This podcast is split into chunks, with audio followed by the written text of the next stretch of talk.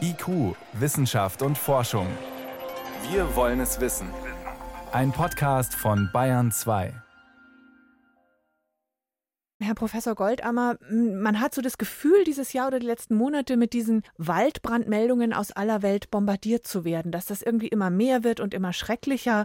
Und jetzt am Wochenende die Waldbrände, die Buschbrände in Australien.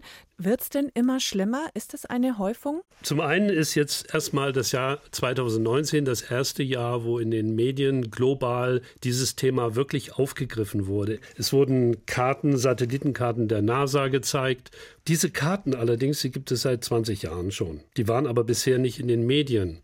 Und es hat also auch mal Zusammenfassungen gegeben von Satellitendaten, die zeigten, dass das Jahr 2019 eigentlich nicht mehr Feuer zeigte als in vielen Jahren der letzten 10, 20 Jahre zuvor. Das ist spannend, dass Sie das sagen, denn andere Meldungen sagen, es hat im August 2019 dreimal so viele Waldbrände in Brasilien gegeben wie 2018. Das wenigste waren Waldbrände, sondern Waldverbrennung.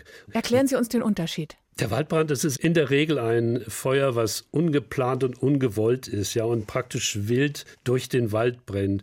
In Brasilien ist das Problem, dass das, was der Satellit sieht, dass das das Ereignis Nummer vier oder fünf ist, einer Kette von Ereignissen, die damit anfangen, dass am Anfang die politische Entscheidung steht, ich gebe dem Wald zur Umwandlung in eine andere Nutzungsart frei. Das heißt, es sind Brandrodungen, die wir dort sehen. Also das absichtlich herbeigeführte Feuer, die auch kontrolliert werden, sozusagen. So ist es.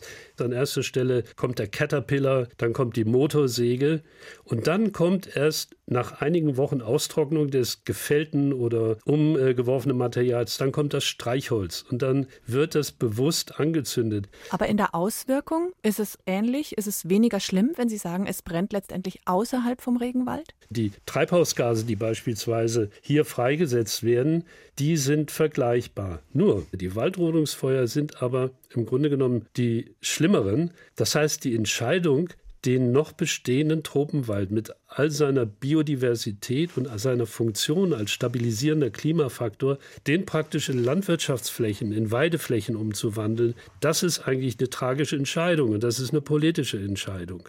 Es gibt die marktwirtschaftlich einleuchtende Idee, diesen Ländern statt für Soja und Palmöl einfach wahnsinnig viel Geld zu überweisen für den Schutz ihrer Wälder. Was halten Sie davon?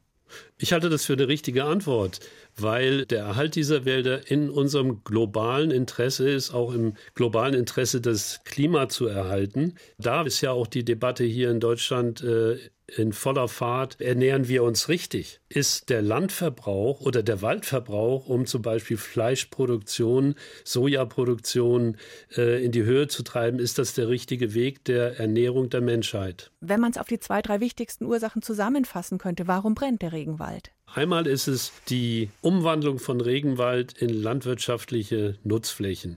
Wir haben aber auch das ganz klar äh, den Trend, dass wir sehen, dass weltweit, äh, hier in Europa, aber auch in Südamerika, der Klimawandel uns länger anhaltende und extremere Trockenzeiten beschert. Das heißt, Feuer, die dann von den Rodungsfeuern in den umgebenden, noch stehenden Regenwald hinauslaufen können, sich unkontrolliert ausbreiten, die brennen in einem Waldökosystem, was noch vor 30, 40 Jahren aufgrund des anderen Klimas eigentlich gar nicht brennbar war. Und das heißt, wir haben durch den Klimawandel natürlich eine Beschleunigung und Verschärfung der Situation in den Regenwaldregionen und auch in anderen Regionen weltweit. Letztendlich, was ist zu tun? Wie besorgt sind Sie? Wir müssen uns absolut Sorgen machen, denn auch wenn wir jetzt sagen, okay, 2019 ist jetzt im Grunde genommen kein großes Ausreißerjahr, die Entwaldungsrate in den Tropen, in den tropischen Regenwäldern, das ist ja ein Prozess, der geht seit den 1980er Jahren äh, vehement voran und er hätte schon längst eingestellt oder verlangsamt werden müssen.